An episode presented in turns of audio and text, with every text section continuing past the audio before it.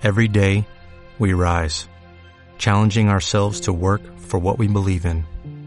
At U.S. Border Patrol, protecting our borders is more than a job, it's a calling. Agents answer the call, working together to keep our country and communities safe. If you are ready for a new mission, join U.S. Border Patrol and go beyond. Learn more at cbp.gov/careers.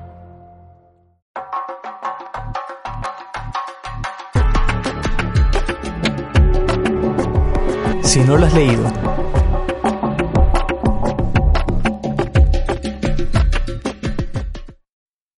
Este libro está lleno de referencias a distintas religiones y clásicos literarios. Probablemente una de sus particularidades sea el lenguaje lógico y matemático que destaca junto con los temas tratados más propios de la poesía, que a diferencia de lo que opinan algunos críticos, distan de ser posmodernos.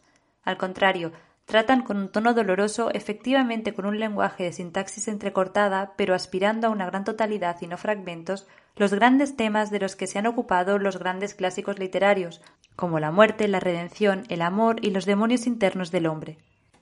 El purgatorio, como espacio escatológico, es justamente un lugar para expiar los pecados, simbolizado en este libro por el desierto de Atacama, que en este caso se plantea no solo desde el punto de vista de lo que debiese hacer una persona, sino que también como sociedad, lo que se representa en su lenguaje expansivo e impredecible, donde no hay diferencia de géneros ni de números.